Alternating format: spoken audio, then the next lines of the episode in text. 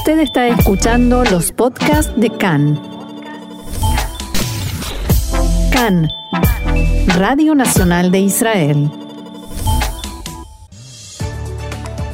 Las elecciones empezaron con apertura de urnas a las 7 de la mañana y los 6,4 millones de israelíes con derecho a voto decidirán el futuro del país. El presidente Reuben Rivlin llama a la participación y asegura que hará todo lo posible para evitar una tercera ronda electoral. El Comité Electoral Central comunica que el porcentaje de voto durante la mañana y hasta ahora mismo es más elevado que el registrado en las elecciones de abril.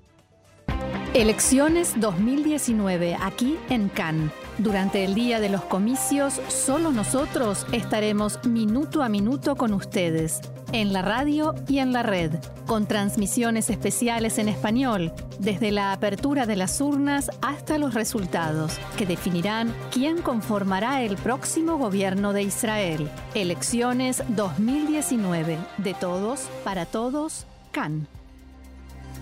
Y ahora sí, vamos con el desarrollo de la información que sabemos hasta ahora a las 2 del mediodía. A las 7 de la mañana se abrieron las urnas en todo el país, a las 8 en algunos poblados más eh, pequeños e aislados y se mantendrán abiertas hasta las 10 de la noche. Se informó que la gran mayoría de las urnas fueron abiertas con puntualidad, mientras que en una pequeña parte hubo leves retrasos. En total, 29 listas lucharán por los votos de los casi 6,4 millones de israelíes habilitados para votar. Cabe mencionar, eh, destacar que en las elecciones eh, de abril hubo 6.340.000 eh, votantes registrados y lo que supone 54.000 menos que los que hoy están registrados para votar. A lo largo del día recorrerán los diferentes sitios de votación unos 3.000 inspectores designados por la Comisión Central Electoral y unos 19.000 policías se encuentran asegurado todas las urnas. Como mencionábamos, la noticia hasta ahora es que el porcentaje de voto registrado durante la mañana es ya más elevado que el de la ronda de abril por eso a las 10 de la mañana el porcentaje ya era de un 15%, 2,1 puntos más que en, la ronda de abril, y a las 12 ya se registraba un 26,8% de participación, que no está claro si beneficiará al actual primer ministro o si, o si ayudará en este caso a un eh, cambio de, de gobierno en Israel. Todo está, todo está abierto. La Comisión Central Electoral abrió una línea telefónica para aquellos ciudadanos que detecten cualquier sospecha de irregularidades y el número es asterisco 3857. El presidente de la Comisión Central Electoral, el juez de la Corte Suprema de Justicia Hanan Meltzer, se entrevistó hoy con Khan y aseguró que se hicieron grandes esfuerzos por garantizar que los resultados de las elecciones sean 100% verdaderos y libres de falsificaciones de todo tipo.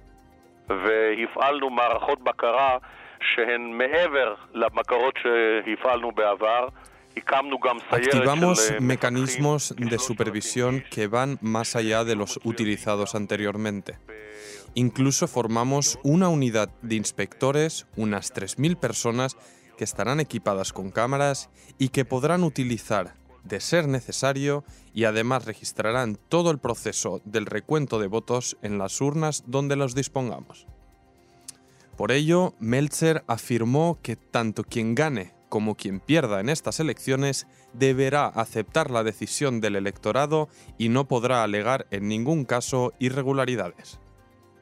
Además, indicó que como consecuencia de las nuevas medidas de control en el proceso de recuento de votos, se espera que los resultados oficiales se conozcan mañana por la tarde, excluyendo los votos en los sobres dobles, que son los votos de los diplomáticos y funcionarios del Estado de Israel, de la Agencia Judía y de otras instituciones oficiales que trabajan fuera del país. Por último, se le preguntó a Melcher por qué le negó a Netanyahu la reunión que el primer ministro había solicitado con él y respondió lo siguiente.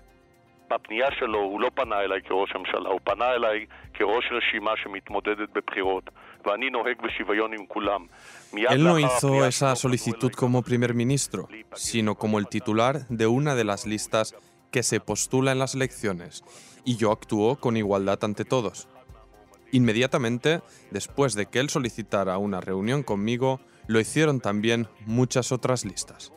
Considero que no corresponde y nosotros debemos organizar todas las elecciones. No corresponde que me reúna con uno de los candidatos y que le niegue esto mismo a los otros. Y reunirme con cada uno de los 29 candidatos es imposible e indeseado. Además, sostuvo que instó a todos los candidatos a presentar sus inquietudes por escrito, pero ninguno de ellos lo formalizó. Mientras, Israel Beitenu presentó ante la Comisión Central Electoral una queja contra el Likud, alegando que activistas del partido de Netanyahu estaban filmando en los sitios de votación en Or Akiva. La comisión recibió más quejas referentes al partido de ultraderecha Noam, que retiró ayer su candidatura, pero en algunas urnas todavía quedan papeletas para votar a dicho partido. Mientras el primero en eh, ofrecer declaraciones esta mañana ha sido el presidente del país, Reuven Rivlin, que acudió a votar temprano durante la mañana en el colegio Yafenov del barrio Beit Akerem de Jerusalén. En un vídeo especial que publicó anoche en redes sociales, Rivlin aseguró que hará todo lo que esté a su alcance para que se forme un gobierno y evitar a toda costa unas nuevas elecciones. Asimismo, llamó a los ciudadanos a votar a pesar de la sensación de frustración que la repetición de las elecciones genera en muchos de ellos. Rivlin indicó además que esta vez la prórroga para formar gobierno no será otorgada con tanta facilidad como la vez anterior en caso de que el partido con la potestad de formar coalición no logre hacerlo en el plazo fijado y al acudir eh, cada uno de los líderes a sus puntos de votación, eh, todos emitieron eh, sus primeras reacciones, sensaciones y alentaron a los votantes. En Jerusalén, el primer ministro Benjamin Netanyahu, acompañado de su esposa Sara, retomó las palabras que dijo Trump y aseguró que el voto será reñido, así que salgan a votar. A última hora, el Likud anunció una reunión de urgencia que empezaba a las 2 al inicio de nuestro programa para abortar lo que consideran altos índices de participación de árabes y votantes de izquierdas. Por su parte, Benny Gantz dijo que estamos felices de empezar la mañana con este acto vital para la democracia israelí. Llamo a todos a votar de acuerdo con su conciencia. Recomiendo azul y blanco, pero respeto todas las decisiones. Lo importante es cumplir con el deber cívico. Hoy votamos por un cambio. Lograremos traer esperanza, sin corrupción ni extremismos. El líder de Israel Beitenu, Avigdor Lieberman, quien al rechazar entrar a la coalición de Netanyahu propició la repetición de las elecciones, dijo que estableceremos un gobierno sin los ultraortodoxos y no habrá tercera ronda. Ariederi del ultraortodoxo Shas declaró que hoy pararemos a un gobierno secular y seremos la salvaguarda de un Estado judío. Vemos que cada uno tiene sus propias eh, prioridades respecto a la consideración de, lo que, de cómo debe ser este Estado judío. Por su parte, el líder de Aboda Gesher, Amir Peretz, que teme una posible debacle de su formación, alertó que se trata de una lucha acérrima donde cada voto puede marcar la diferencia. Si nos va bien hoy, dijo, habrá cambio. Si no, Netanyahu tendrá un gobierno de inmunidad. La líder de Yamina, Ayelet Shaked, alertó ante una posible fuga de votos derechistas al Likud. Estamos en guerra, dijo. Hay que trabajar duro en los centros de votación y convencer a los votantes de derecha para que nos escojan será duro por la campaña de deslegitimación de Netanyahu.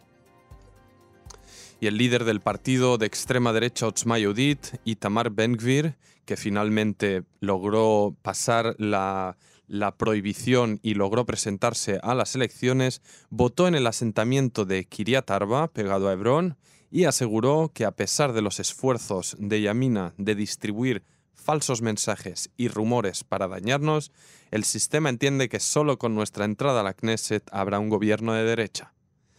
Aymanude, líder de la lista árabe unida, señaló que podemos lograr un hito histórico.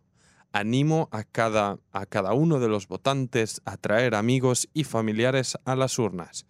Cada voto por la lista unida supone un voto por la paz, por la igualdad y la justicia social para todos.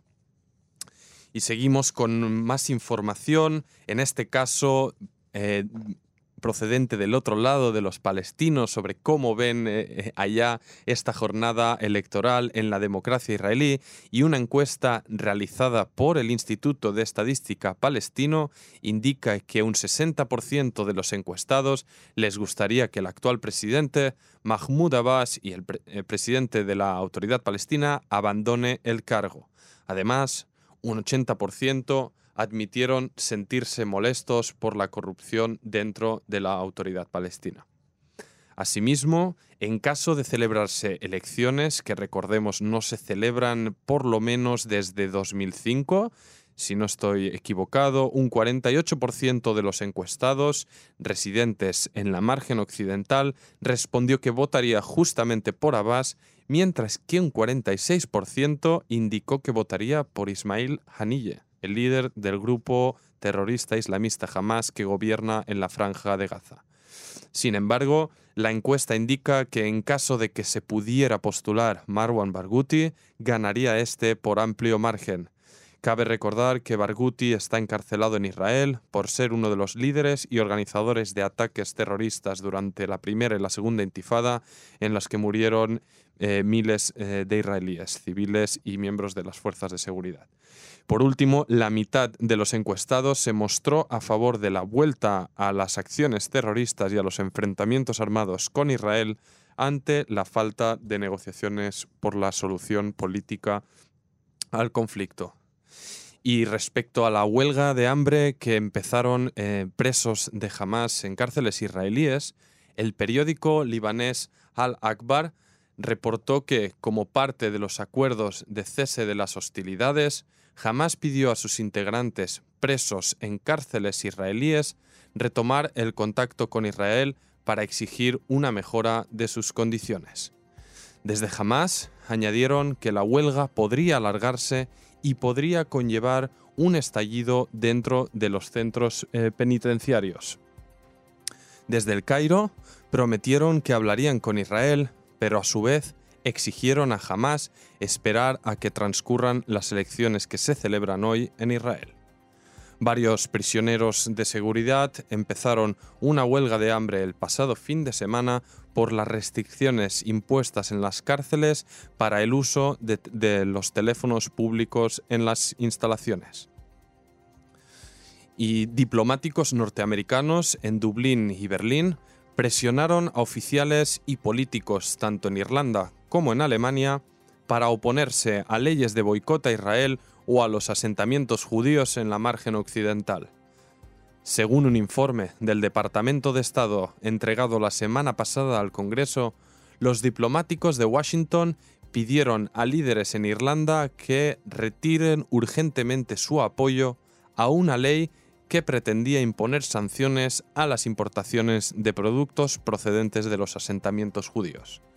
Dicha ley pasó una primera lectura en enero, pero todavía no completó su proceso legislativo para entrar en vigor, y el documento del Departamento de Estado apunta que todavía no está claro si la medida avanzará. El ministro de Exteriores irlandés, Simon Coveney, se opone a dicha ley según el informe, ya que teme que podría limitar la influencia de su país en la región. Respecto a Alemania, el informe destaca que un juzgado ignoró el año pasado una queja presentada por un israelí contra Kuwait Airlines porque la compañía no le dejó subir a bordo. Por ello, la Embajada de Estados Unidos en Berlín se dirigió a altos oficiales y añadió que la delegación norteamericana lleva a cabo seguimientos en asuntos relacionados con Israel y vida judía. En Alemania, el Parlamento aprobó una ley que cataloga al movimiento BDS como antisemita.